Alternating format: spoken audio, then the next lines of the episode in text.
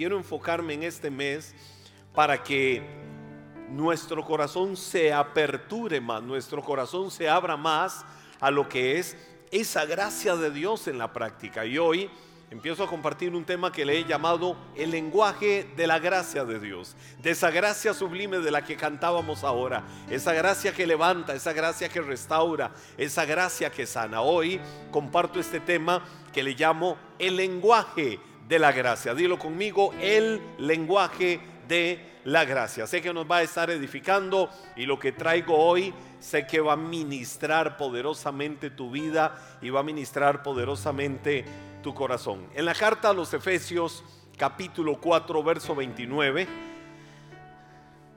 la Biblia dice lo siguiente, no digan malas palabras, sino palabras que ayuden y animen a los demás, para que lo que hablen le haga bien a los, a quien los escuche. La, la, quizás este versículo lo conocemos algunos más en un lenguaje un poco más tradicional. Ninguna palabra corrompida salga de vuestra boca, sino que sea la necesaria para dar gracia a los oyentes. Así lo traduce la Reina Valera del 60. Hay muchas traducciones más contemporáneas, más modernas, más entendibles, que no pierden el espíritu, no pierden la esencia eh, de lo que el Espíritu Santo está hablando, pero que usan un lenguaje más contextualizado, un lenguaje eh, más entendido en, nuestro mundo. Y me gusta eh, cómo lo dice. La Reina Valera dice, ninguna palabra corrompida salga de vuestra boca. Es decir, en un lenguaje práctico, como lo dice la traducción palabra de Dios para todos, no digan malas palabras. Ahora, ese no digan las no digan malas palabras, no te lo está poniendo bíblicamente, no te lo está poniendo como una eventualidad, como una posibilidad. Ojalá no digas malas palabras. No, no, eso es un imperativo. Es una acción determinada, es una acción clara, es una acción que debe de estar en el corazón de nosotros. Creo que en estos tiempos nosotros tenemos que refrescar el hacer diferencia, el que la gente vea que hay diferencia entre nosotros y otras personas que no tienen temor de Dios. Ahora, si alguien dice, bueno, ¿cómo hago yo para cambiar eso? Precisamente estamos empezando a aprender cómo es el lenguaje de la gracia de Dios. Y en el lenguaje, Pablo viene y dice eso, que no digan malas palabras, que más bien lo que salga de la boca de ustedes, las palabras que digan, las palabras que expresen, ayuden. Y no solo ayuden, sino que animen. Es decir, que levanten, que empujen, que impulsen. ¿A quién? A los demás. Para que lo que ustedes hablen le haga bien a las otras personas. Es decir, la Biblia ya está hablando eh, en esta expresión de que lo que sale de nuestros labios puede ser medicina para otras personas. Tus palabras pueden traer vida o tus palabras pueden traer lo contrario. Con razón Proverbios 18, 20, 21 dice, del fruto de la boca de nosotros los hombres se llena nuestro vientre. Entonces, eso lo dice eh, dando una idea, una figura, una analogía de cómo es la lógica. Del fruto de la boca del hombre se llena nuestro vientre. Nos saciamos del producto de nuestros labios, ya sea la bendición o la maldición, están en poder de nuestra lengua. Y el que la ama, come de sus frutos. Es decir, yo voy a comer el fruto que amo. Así como lo dice la Biblia claramente. ¿Cuál es la fruta que más te gusta comer? ¿Cuáles son las frutas que más disfrutas saborear, comer? Bueno, si, si te gusta mucho una fruta, probablemente la vas a estar buscando y vas a estar comiendo de, ella y es la que con la que más te vas a estar alimentando. La Biblia dice el que la ama come de sus frutos. El que ama qué cosa? Hablar vida o hablar muerte. El punto es que en este imperativo, es decir, algo consumado que debe de ejecutarse, que debe de realizarse cada día, Pablo dice claramente, no digan malas palabras, que lo que de su boca salga sea lo que alimente, lo que anime, lo que ayude a las demás personas. Hay tres verdades muy sencillas que quiero dejar como fundamento en esta noche, en esta hora. Tres verdades que quiero que en tu corazón queden claras como un fundamento. Número uno, hablar lo que debes.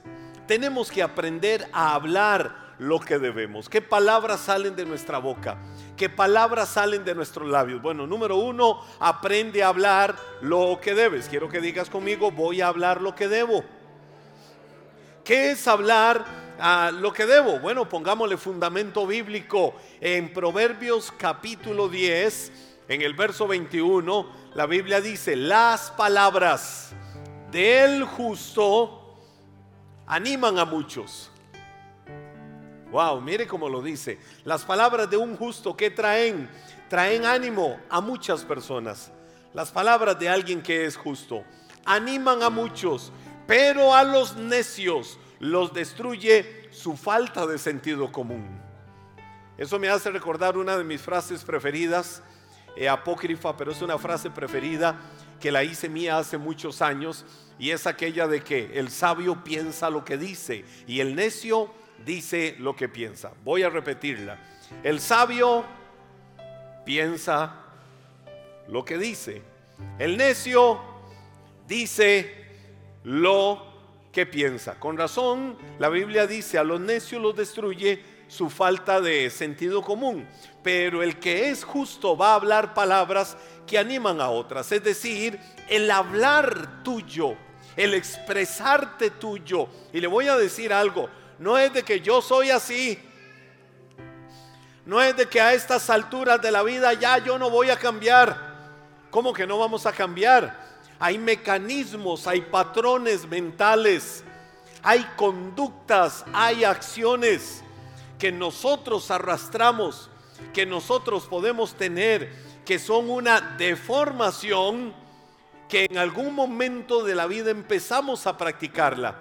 Ya sea por repetir los patrones de lo que escuchábamos en la casa, de lo que escuchábamos en la calle, de, de muchas cosas y terminamos practicándolo y terminamos haciéndolo y luego no nos damos cuenta ni por qué estamos haciendo aquello. No, es que esa es mi forma de hablar, es mi forma de expresarme. No, todos podemos cambiar. Es un asunto de decisión, de romper mecanismos. Y aquí la Biblia dice que las palabras del justo se caracterizan, tienen como un sello de identificación. ¿Por qué? Porque animan a muchos. Entonces, cuando yo abro mis labios para hablar con otras personas, ¿qué estoy hablando? ¿Qué le estoy transmitiendo a la demás gente? No tengo que estar usando un lenguaje religioso, más bien evita al máximo que tu hablar sea un lenguaje religioso, pero más bien habla, expresa un lenguaje que traiga vida, expresa un lenguaje que traiga ánimo, expresa un lenguaje que traiga sanidad. Por eso tu hablar debe de ser edificante, debe de ser constructivo, debe de ser alentador, debe de ser instructivo y debe de ser consolador. Cuando hablamos, tratemos de edificar es decir, de construir. Yo voy a hablar y lo que voy a compartir con otros tiene que enseñarles algo, tiene que revelarles algo, tiene que mostrarles algo, tiene que ayudarles a que sus vidas sean diferentes. Proverbios 12, 18, la Biblia dice, el que habla sin pensar hiere como una espada. El que habla sin pensar hiere como una espada, pero lo que dice el sabio trae alivio. Eso es como una paráfrasis de la frase que les dije ahora. El sabio piensa lo que dice y el necio dice lo que piensa. Ahora, ¿qué contraste? Miren el contraste. Alguien habla sin pensar. Pregunta, ¿nos ha sucedido a todos? ¿Le ha sucedido a alguno, como me ha sucedido a mí, que más de una vez hablamos sin pensar? Sencillamente, como dice el salmista, vino el deslenguado. Soltamos de nuestra lengua, soltamos de nuestra boca una palabra. Dijimos algo que no teníamos que decir. ¿Verdad que sí? Eh, yo puedo decir, sí, la verdad es que en mi vida no pocas veces he hablado sin pensar Pero otros dirán, no hombre, yo conozco a alguien que es su costumbre, es su estilo de vida. No filtra lo que dice, nada más suelta las palabras.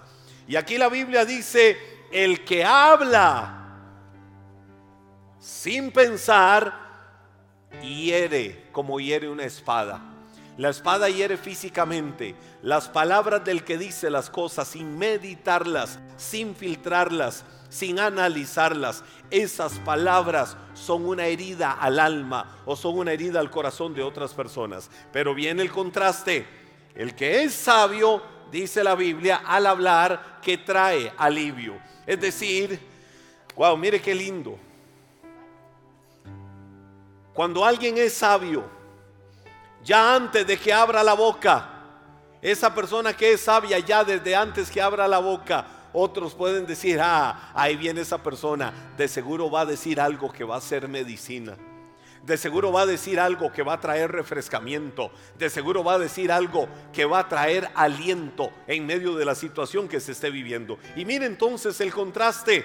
Algunas personas golpean a los demás con sus palabras golpean a los demás con lo que dicen y piensan que es que están haciendo un bien. Mire, yo soy así, yo digo las verdades, yo digo las cosas eh, como son. ¿Por qué? Porque yo te amo, porque yo te quiero mucho y porque te quiero mucho te tengo que decir las cosas como te las digo.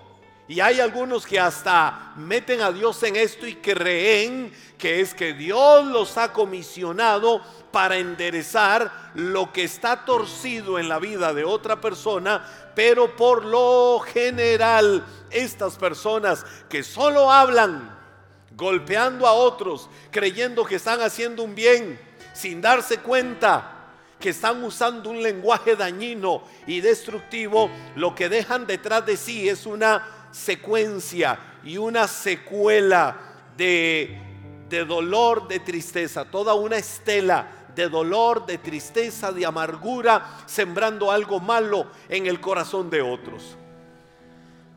No es verdad que alguien pueda justificar su hablar diciendo, es que yo soy así y digo las cosas tal y como son. Está bien.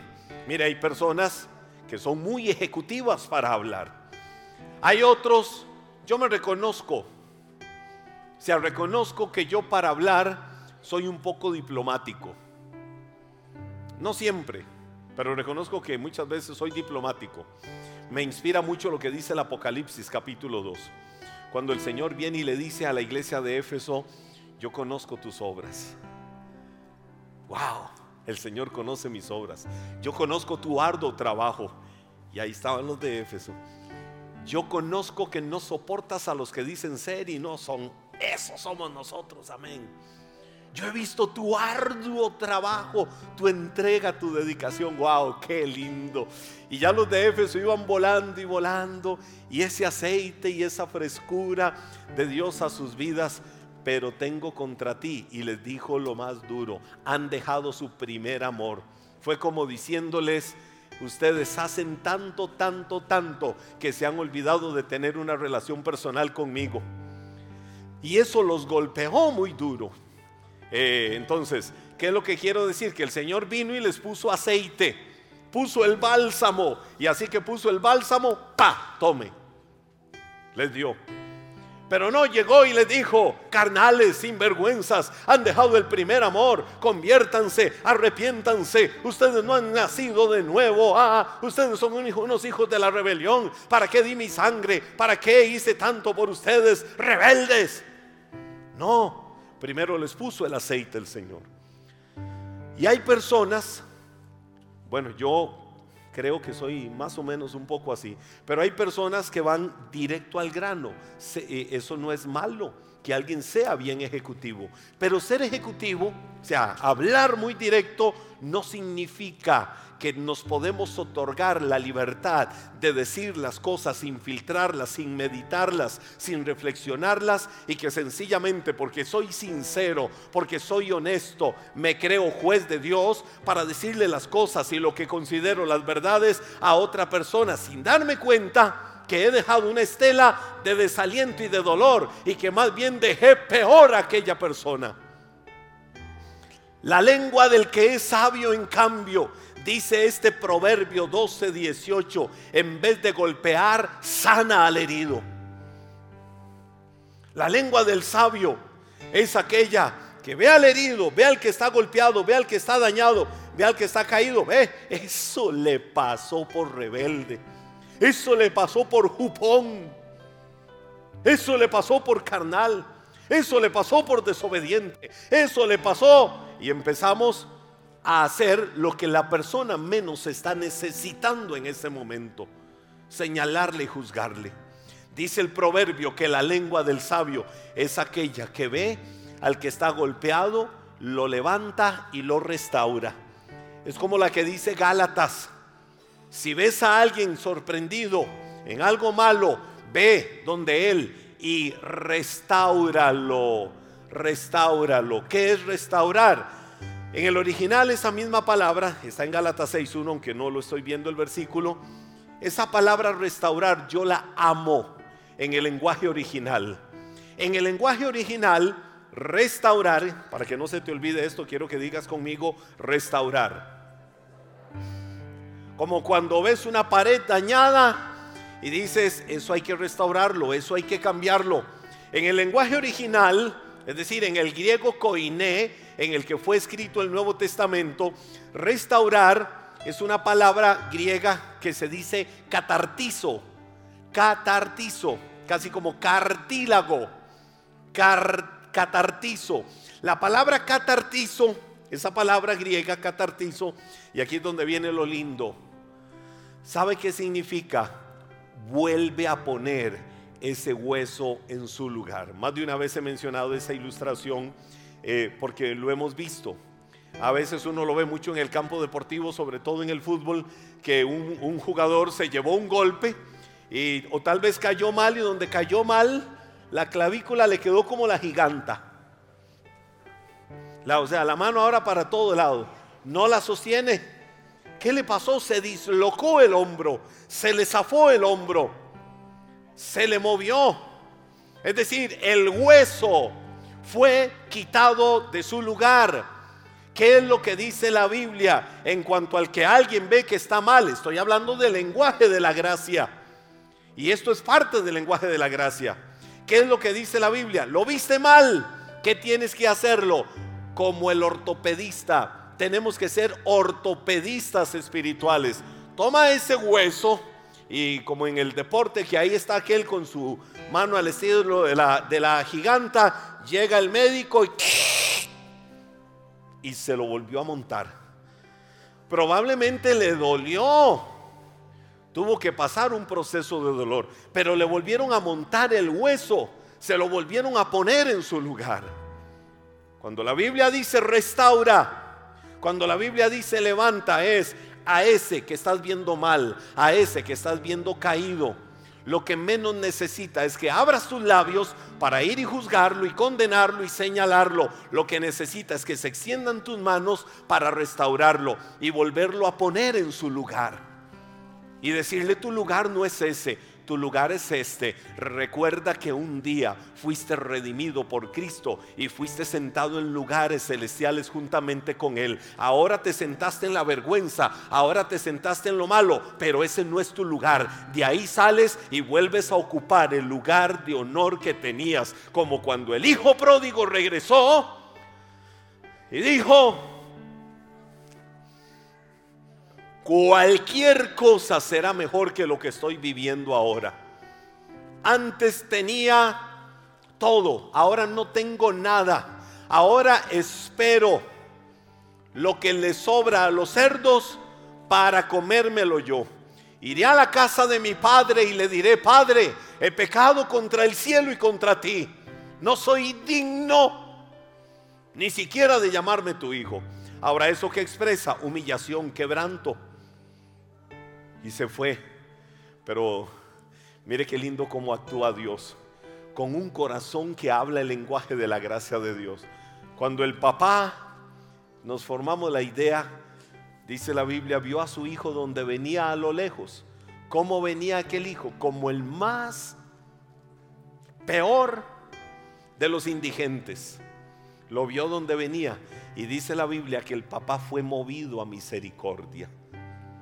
Y ese fue movido a misericordia significa que vio al hijo, corrió a él y lo abrazó. El hijo viene y le dice aquello al papá no le importaba que el hijo le estuviera diciendo, papá, considérame como el más humilde de tus siervos, considérame como el más pequeño de todos tus servidores. No, el papá en su corazón decía, él es mi hijo, mi hijo estaba muerto, mi hijo ahora está vivo, lo voy a llevar al lugar de hijo donde debe de estar, de donde nunca salió, pero si salió por su voluntad y se llevó golpes, ahora mi hijo que estaba muerto está vivo, es restaurado a su lugar, a donde él debe de estar. Así es como actúa el amor de Dios. Ese es el Dios que yo conozco en la Biblia. Ese es el Dios de que predicaré hasta el último día de mi vida. No ese juez que condena, señala y mata. El Dios que yo conozco en la Biblia es el que ve al caído, lo levanta y lo restaura. Con razón en la sabiduría de los hombres ungidos para escribir la Biblia, puso palabras como esta, el sabio trae alivio. El sabio aun cuando tiene que amonestar a otros, es decir, cuando alguien sabio tiene que amonestar a otra persona, en vez de aplastarle, en vez de golpearle, en vez de señalarle qué es lo que va a hacer, le va a brindar una mano a ese caído para ayudarlo a levantarse otra vez. Por eso la lengua del justo construye y anima a los demás a seguir corriendo la carrera con paciencia. Número dos, ¿qué otra verdad tenemos que saber del lenguaje de la gracia? Habla en el momento apropiado. Primero era, habla lo que debes. Segundo, habla en el momento apropiado. Dice la Biblia, eh, lo estábamos leyendo hace un momento, para que los que hablen le hagan bien a los que escuchen. Como dice la Reina Valera del 60, habla lo necesario para edificar a los oyentes. Esta traducción dice, lo que hablen que le haga bien a quien los escuche. Es decir, no todas las cosas que son ciertas y buenas necesitan ser dichas. No todo lo que es bueno, no todo lo que es cierto necesita ser dicho. Y las que deben de ser dichas deben de saber decirse en el momento oportuno. Todos tenemos que aprender cada día esto. Cómo decir lo que tengo que decir para decirlo cuando tengo que decirlo y para decirlo en el momento idóneo, en el momento correcto, en el momento más indicado, en el momento perfecto para decirlo. Proverbios 25:11 dice, decir la palabra adecuada en el momento preciso es como manzana de oro servida en bandeja de plata. ¿Qué es como una manzana de oro? Proverbios 25:11, que es como una manzana de oro servida en una bandeja de plata. La palabra, no solo una palabra correcta, no solo una palabra precisa, sino esa palabra correcta y esa palabra precisa, pero dicha en el momento que debía de ser dicha. Es decir, nuestras palabras lo que sale de nuestros labios debe de ser oportunamente edificante, según lo requiera la ocasión y las necesidades en ese momento. Yo no voy a llegar a decirle a una persona que quizás tiene un familiar a punto de morir, mira, esa persona, tu papá, tu mamá, etcétera, etcétera, este, se va a morir porque los médicos dijeran, tenés que ser fuerte y tenés que saber que va a estar en un mejor lugar y etcétera, etcétera, etcétera, porque ahorita su corazón está aún abrigando una esperanza de que en el último suspiro pueda haber un milagro. Entonces yo tengo que discernir, tengo que interpretar qué es lo que la persona en ese momento oportunamente tiene que escuchar. Pero si fallece el familiar, si se va la persona, entonces tengo que saber cuáles son las palabras correctas cuáles son las palabras idóneas que la persona tiene que recibir en ese momento para que esas palabras construyan, para que esas palabras animen, para que esas palabras edifiquen, para que esas palabras traigan algo diferente. Unas veces cuando hablamos puede ser que en amor estemos dándole una palabra de reprensión a alguien. Hay personas que no les gusta que le digan una palabra de reprensión. ¿Saben quiénes son esas personas? ¿Saben, saben, ¿Quieren saber quiénes son las personas que no les gusta que les digan una palabra de reprensión? ¿Quieres saber? A ver si estás dentro de esas. ¿Alguien quiere saber? ¿A quién no le gusta que le digan una palabra de reprensión? A nadie. No sé si entras ahí.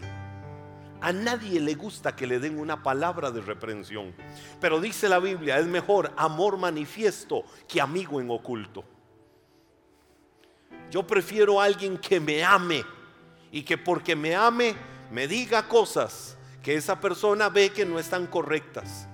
A que vengan a estarme, en tico decimos, pasando la brocha o adulando o lisonjeando, como dice también la Biblia, y no me hacen ver lo que está mal. Solo que tiene que saber ser dicho en el momento correcto y de la manera correcta. Por eso la Biblia nos enseña que debe de ser presentada oportunamente, ya sea una palabra de reprensión o una palabra de consuelo que yo le pueda decir a alguien. Porque aún las palabras buenas en sí deben de ser presentadas oportunamente para que esas palabras no resulten dañinas ni, dañinas, ni útiles, ni inútiles más bien. Me gusta mucho el uso que le da el Nuevo Testamento a la profecía. El pueblo de Israel, les cuento algo, el pueblo de Israel adoptó algunas costumbres de los cananeos. Eh, ellos adoptaron formas. Los cananeos, eh, eh, dentro de ellos existían muchos los profetas itinerantes. Y muchos de esos profetas itinerantes, sobre todo en las diez tribus del norte de Israel, andaban mucho por las calles. Y andaban mucho por las calles. Mau, ahora que te veo, Mau, necesitas una profecía.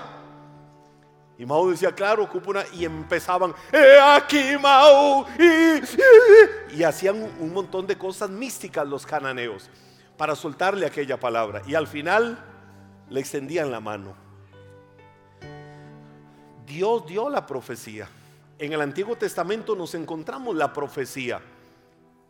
Pero cuando el pueblo de Israel llega a la tierra de Canaán, sobre todo en las zonas del norte, empiezan a ver cómo los cananeos, pueblo pagano que tenían sus dioses, usaban formas proféticas, nada, nada espirituales, nada cristianas, para hacer eh, caer a la gente en una forma de mercantilismo, donde les decían algo y luego les cobraban.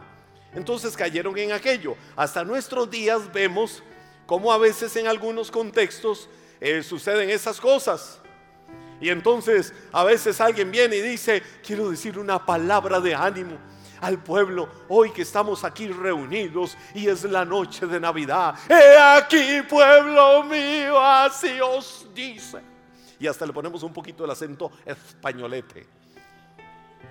He aquí, pueblo mío, así os dice el Señor feliz Navidad. Esa fue la profecía. Y, porque son tradiciones que hemos traído. He aquí así os dice el Señor, pueblo mío.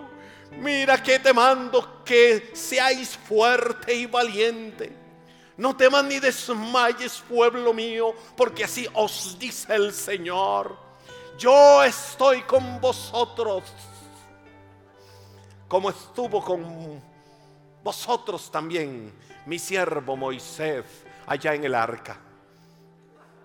Rectifico, rectifico, dice el Señor. No fue mi siervo Moisés, fue mi siervo Noé. Oiga, y a veces queremos ponerle, a mí me encanta como yo me encuentro la profecía en el Nuevo Testamento como Pablo enseña el uso correcto de la palabra profética. Por eso por años he enseñado que todos dentro de la iglesia debemos de ser profetas. Siempre he dicho, todos debemos de ser profetas, pero no ese tipo de profeta místico en trance como los cananeos. No, somos hijos de Dios. Tenemos que aprender a hablar lenguaje profético de vida, lenguaje de bendición. La Biblia dice, estamos persuadidos de cosas mayores y mejores. Un profeta de bendición abre sus labios y dice, yo creo a esa verdad y yo lo declaro en el nombre de Jesús. A mí me espera lo mejor. Los cielos de la bendición se abren. Mi trabajo es bendecido. Esta semana es productiva. Mi familia está en el hueco de la mano de Dios. No hay arma del enemigo que venga a doblegarla. No hay arma del enemigo que nos vaya a derrotar. Yo hablo lenguaje de vida, lenguaje de bendición. Y hablar lenguaje de bendición es hacerlo con autoridad, con firmeza pero no con misticismo. Dice la Biblia, Primera de Corintios capítulo 14, versos del 1 al 3. Que el amor sea su meta más alta. ¿Cuál debe de ser la meta más alta del cristiano? El amor. ¿Cómo se practica el amor? Dice la Biblia que el amor sea su meta más alta.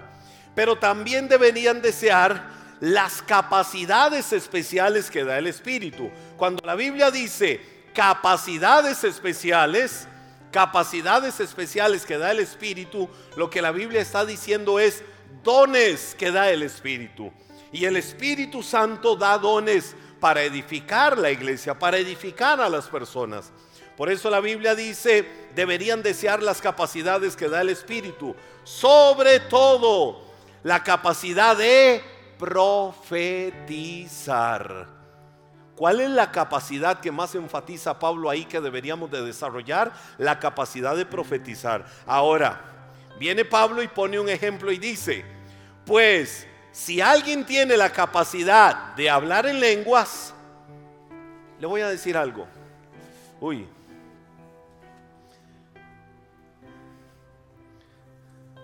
Me estoy metiendo en temas ya profundamente doctrinales ahorita, teológicos profundos, pero voy a tratar de no entrar ahí. La Biblia dice, si alguien tiene la capacidad de hablar en lenguas, si alguien tiene la capacidad, ¿qué es lo que la Biblia está diciendo? Hace muchos años, si alguien no recibía el don de lenguas, y le voy a decir algo, ¿cuántas personas se fueron al mundo frustradas y decepcionadas porque no hablaban en lenguas? Porque les hacían sentir los pecadores, los más carnales. Y a veces se usaba un lenguaje de, ah, no, si usted no está logrando hablar en lenguas y no fluyen, pídale al Señor que le revele qué es lo que hay allá adentro y está mal en su vida. ¿Cuáles son los pecados que hay en usted que no lo dejan fluir con libertad y que el don de lenguas fluya? Pero en realidad el Nuevo Testamento nos dice de que si alguien tiene la capacidad, es decir, hay personas que desarrollan el don de lenguas. No dice que es un don que todos los creyentes tienen que tenerlos. Así es que si había culpa en tu vida por eso, libérate de esa culpa. Ahora, si por la gracia de Dios fluye el don de lenguas en tu vida, bendito momento. Y aquí viene la Biblia y dice, si alguien tiene la capacidad de hablar en lenguas, le hablará solamente a Dios. Yo no voy a llegar y decir, oh, tengo una palabra para Josué. Josué, oh, chita, brinca la barandita, rambo, saca la bazuca, tajabacacha.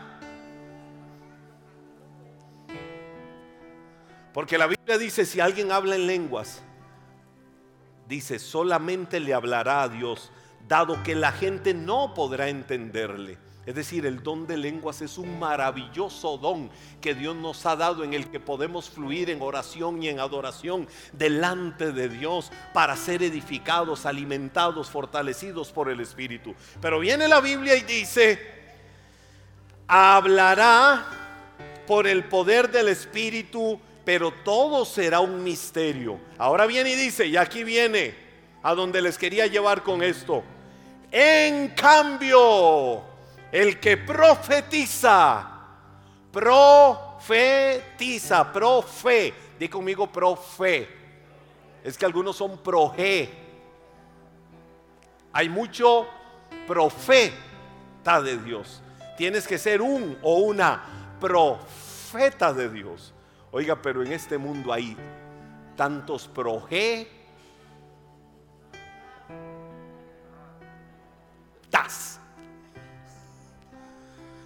Pero el que profetiza fortalece a otros. ¿Para qué se usa el don de profecía? ¿Para qué se usa, dice la Biblia? Para fortalecer a otros. ¿Cuál es el medio por el cual profetizamos? La lengua. Profetizamos a otros, dice la Biblia, para fortalecer a otros. Dice, los anima y los consuela. La profecía que hace, fortalece, anima y consuela. Así dice la Biblia, que es el don de profecía. Es decir, vuélvete cada día de tu vida un profeta. A partir de hoy di, voy a avivar el don de profecía en mi vida. Y no es un, un, don ahí místico, no, no. Voy a hablar lenguaje de vida, voy a hacer declaraciones de fe, voy a traer aliento, voy a provocar que lo que mis labios digan con la unción del Espíritu Santo sobre mi vida fortalezca a otros, anime a otros, consuele la vida de otros. Es que Dios puso algo y así me dice el Señor. Yo veo una peste. Yo veo las peores nubes que se han posado sobre tu familia. Dios me dio una visión. Y en la visión Dios vio una peste, Dios vio destrucción, Dios vio muerte, Dios me enseñó un montón de cosas. Oiga, no ha terminado de decir esa profecía y ya la persona está tirada en el suelo muerta. ¿Cuántos, porque lo he conocido a lo largo de la vida, han sido profetas de maldición? Y le puedo hablar, no me voy a meter en el tema, pero le puedo hablar de casos de casos que yo digo, Dios mío, wow, con razón, porque sueltan una palabra que es una profecía de maldición y otros dicen amén. No, cuando Dios te dé una palabra para decirle a alguien, esa palabra debe de llevar tres sellos de garantía de parte de Dios. Consolar, exhortar y edificar la vida de otros. Y número tres, termino con esto, habla con gracia. Di conmigo hablar con gracia. tus palabras deben de impartirle gracia a otros. Cuando yo hablo, ¿qué hablo? La Biblia dice que mis palabras deben de impartir gracia. Colosenses 4:6. Y te lo voy a leer en dos versiones. La palabra de Dios para todos y la Reina Valera del 60. Dice la palabra de Dios para todos, sean siempre amables. ¿Cuál es el punto número tres? Estoy hablando del lenguaje de la gracia. El tercer aspecto es habla con gracia. ¿Qué es hablar con gracia? Dice Colosenses 4:6, sean siempre amables e inteligentes al hablar. Así tendrán una buena respuesta para cada pregunta que les hagan. Esta misma porción dice en la Reina Valera del 60, sea vuestra palabra siempre con gracia. Es decir, que lo que salga de tu boca esté siempre lleno de gracia. Mire qué lindo lo que dice, sazonada con sal. Esa es una figura de como cuando se hace el arroz y se le pone un poquito de sal que le dé la sazón, que le dé un sabor, que le dé un gusto. Como cuando usted se come un aguacatico y le pone un poquitito de sal. Y ya eso como que le dio más gusto. Es decir, cuando estés diciendo algo, hazlo con gracia, pero ponle un poquito de sal. Es decir, de gusto, de sabiduría, de inteligencia para transmitir aquello. ¿Con qué propósito? Para que sepáis cómo debéis responder a cada uno, dice la palabra. Es decir, nuestras palabras deben de ser un medio de gracia y deben de ser dichas con gracia. La salvación es por la gracia de Dios. ¿Por qué estamos aquí? ¿Por qué somos salvos? Por la gracia de Dios. Y esa gracia con la que fuimos salvos debe de bañar nuestros labios. Una oración que debería de estar en el corazón de cada uno de nosotros es la de que nuestros labios bañados con la gracia de Dios nos hagan ser más humildes, ser perdonadores y ser agradecidos. Habla con la gracia de Dios y Dios bendecirá, prosperará y fructificará lo que tú hagas. Dice la Biblia que le ponga el Señor guardianes a las palabras que salen de mi boca. No vamos a andar con temor de que hablo y que no hablo. Si hablo lo correcto, no hablo lo correcto. Aprendamos a hablar el lenguaje de la gracia. Una persona criticona, juzgadora, chismosa, murmuradora, una persona quejosa, una persona que aún, te voy a decir algo para que rompas con eso, que anda siempre quejándose negativamente, no con mentalidad administrativa, sino negativamente se anda quejando de las finanzas. Ay, yo nunca tengo plata. Ay, es que ando mal. Ay, es que qué desgracia. Ay, es que qué terrible. Esa persona está totalmente alejada del lenguaje de la gracia. Empieza a hablar vida, es más, vuélvete un profeta de bendición sobre tus finanzas. Usted no sabe, uno como pastor, yo soy un profeta de bendición sobre mis finanzas. ¿Por qué razón? Porque muchas, muchas no, hay un grupo pequeño de personas ignorantes de la verdad. Es pastor, wow, hay que ver la mansión que tiene, hay que ver el carro que tiene. Amén, lo recibo y lo creo. No lo tengo, pero lo veo con mis ojos de la fe. Ayer estaba en la mañana, estaba en el monte de oración, allá en Santa Eulalia de Atenas, y en una parte de Matorrales agarré un machete y digo yo voy a, estaba vacilando y yo les decía a mis compañeros pastores, eh, agarré el machete así. Me dice uno, ¿y por qué lo agarras así? Le digo, porque si mi abuelo Cuyito Monje, que murió hace 20 años, me viera con el machete así, me va a decir, muchacho, ¿qué estás haciendo? El machete se usa así para abajo. Y entonces me fui con el machete así, me cuadré y pa, pa, pa, pa. Y entonces alguien le hizo gracia le dije, en cada movimiento que estoy haciendo, ¿sabes qué estoy haciendo? Estoy profetizando sobre los terrenos de mi propia finca, donde los estoy limpiando y donde estoy haciendo cosas. Aprende a hablar lenguaje de vida, ponte de pie, aprende a hablar lenguaje de bendición. Vuélvete un profeta de la gracia. Ve a tu casa, abre la alacena qué terrible, ¿cómo está esto? Nos vamos a morir de hambre. Padre, yo te doy gracias en el nombre de Jesús. Porque la bendición tuya viene porque viene sobre la alacena de mi casa. En el nombre de Jesús.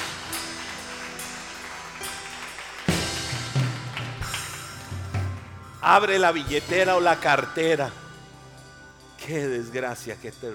Padre, yo bendigo esta billetera bendigo esta cartera y sé que viene bendición.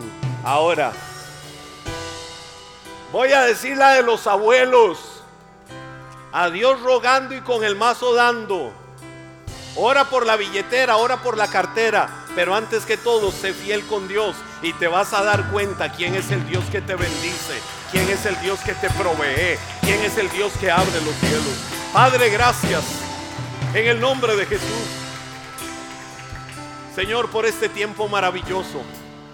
Hoy estamos aperturando este tiempo maravilloso de enseñanzas que hemos llamado el lenguaje de la gracia de Dios.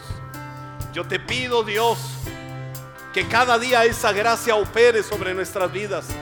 De tal manera, Señor, que sepamos lo que tenemos que hablar, que sepamos cuándo tenemos que hablarlo y que sepamos usar el lenguaje lleno de gracia en el nombre de Jesús. Yo bendigo las vidas de tus hijos. Señor, bendigo a las familias que están hoy acá. Oro en el nombre de Jesús, porque somos profetas de bendición. Si puedes, levanta tus manos y decláralo y confiésalo. Soy un profeta de bendición. Hoy hablo bendición a mis hijos. Hoy hablo bendición a mi familia. Hoy hablo bendición a mis finanzas. Hoy hablo bendición a mi salud. Hoy hablo bendición a toda obra de mis manos, a mi trabajo, a mis generaciones. Yo las declaro benditas en el nombre de Jesús. En el nombre de Jesús. Hace, recibe esto en tu espíritu. Hace dos semanas atrás falleció el pastor de la iglesia cristiana más grande del mundo, el pastor David John Kicho, pastor de la iglesia Asamblea de Dios en Seúl, Corea.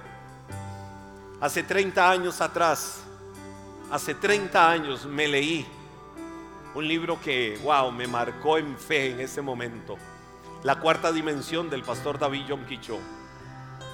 Y recuerdo en ese libro, recibe esto en tu espíritu. Te lo estoy diciendo para que en este ambiente de ministración recibas esto en tu espíritu. Llegó una miembro de la iglesia y le dice, pastor, pastor, ore por mí, ayúdeme, estoy desesperada, siento que me muero. Hermana, ¿qué pasa? Le dice, pastor, mi hija tiene una vida terrible. ¿Y por qué? ¿Qué pasa con la vida de su hija? Ah, mi vida es una mi hija es una mujer de fiesta. Mi hija anda solo en la calle.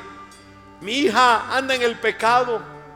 Pastor, mire, mi hija a esta misma hora debería de estar en la casa y no está ahí. Debe de estar quién sabe a dónde, pastor, poniéndole precio a su cuerpo al mejor postor. Pastor, qué terrible. Ayúdeme a orar porque ya no sé qué hacer. Estoy desesperada.